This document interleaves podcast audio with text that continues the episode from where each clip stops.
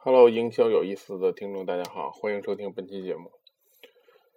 从小呢，我们就经常做一些计划，比如包括这个暑假作业的计划，包括健身计划、减肥计划，但很少有的能真正的完成，对吗？恨不得干了一两天就干不下去了，这基本是常态。在我们销售当中，其实也需要去分解业务，包括对市场的管理。所以我们定下一个计划来说，比如本月要完成多少万也好，是这个要搞到多少人上门啊，等等这些任务的话呢，我们都要对，不是光下任务，要对任务进行分解。一般的做法呢，就是我们有一个主管，然后把这个任务分平均分给四个顾问，或者说是分给四个销售人员，然后每个人完成多少钱，对吧？那这事儿基本就完了。啊，最后就怎么完成呢？或者怎么样，咱也不知道最后的结果了。但往往是效果不是很好。所以今天我们可以谈一谈分解任务的几个要点。首先，第一呢，我们分解任务呢，要根据过往的数据来去看，比如每个人大概的一个完成的情况，不是靠一个口号、一个这么一个臆想的东西就能够定出合理的数据。那么这个合理的所谓合理的数据是怎么定出来的呢？是要根据过往的一个漏斗数据，好比说我们这个销售模式需要第一打电话，第二约人，第三是见面谈。那这样的话呢，我们就要根据这个数据来进行一个大概的分析。比如十五三一，假设是这样，那么我们为了签这么一个客户呢，我们就得见三个，然后得约五个，得打十个电话，大概这样。那么我们就可以。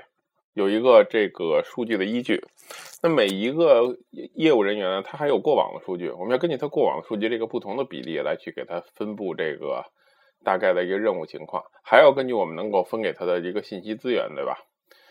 所以我们要依据漏斗漏斗数据来分配这个数据，或者根据以往的数据。第二呢，我们要利用这个数据漏斗。那么，所以我们如果十五三一的比例，我们就知道为了签一个客户要打十通电话，对吧？那么我们如果给他任务就是签一百个客户要打多少通电话呢？就是十乘以一百就是一万通电话，对吧？所以分到这个电话，最后我们安排下去的任务其实是电话的任务，就是从漏斗漏斗数据搞到最前面这个任务，这才叫一个任务的分解。这是第一点。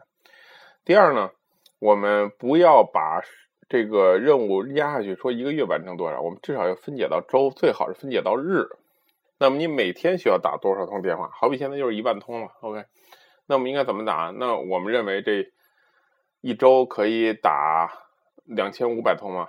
可能不是，我们要具体看他的工作日，具体看具体的这个实际的发生的情况。那我会建议呢，那每周打三千通，因为会有各种情况，然后发生可能就你无法预料的情况，包括漏斗数据也不是那么完全靠谱，每个月都会有变化，所以我们就不如给他定三千通电话。但三千通电话到日。如果按七天算，然后就是三千除以七嘛，也不是，因为我们要考虑他一个休息的状况等等等等。我们按照这个分解下来，接下他就不需要打这个三千通的电话，不是说不需要，是需要在某些日子打超过这个七分之一的电话。比如分成五天，那么是其实是三千除以五，是六百通电话，哎，这个才有可能能达成你给他设计的这个所谓叫任务的指标。所以要分解到周，分解到日，还要充分的考虑到。各种周末的情况，最后呢，就是我们要分解的这个任务呢，不要超出一个人的能力限度。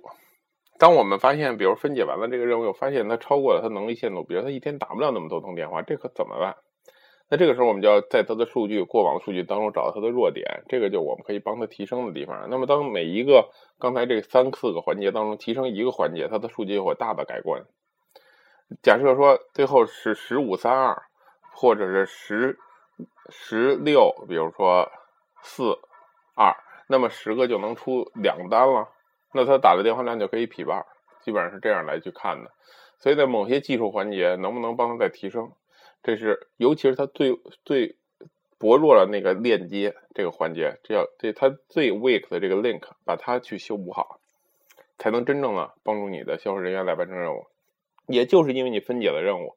他看到了，他要达到这个任务难度，他才会愿意去虚心的学习，然后再去提升自己这个 weak link 这块的能力范畴和这个能做事情的水准。OK，所以今天给大家讲讲讲讲简单的这个销售管理上的任务的分解的几个要点，这是我看到大多数销售团队根本就不太会去做的，就是好像就是把任务压到别人脑袋上，最后谁也没完成就完了完事儿了，这事就结束了，这事就彻底完成了。在分解任务当中，最后再说一点，就是在不断的跟进这个任务的完成度，每天要去跟进，看有没有完成这么多通电话，有没有完成按照他的承诺书，对吧？前一个承诺书，他的承诺书去完成，如果。都做到了，那么你基本上就明白这个任务分解到底是具体怎么做了。好，具体细节我们不不在这里讨论了。如果觉得对你有帮助，点个赞；如果对你的团队、对你的销售管理人员有帮助，转发给他，谢谢。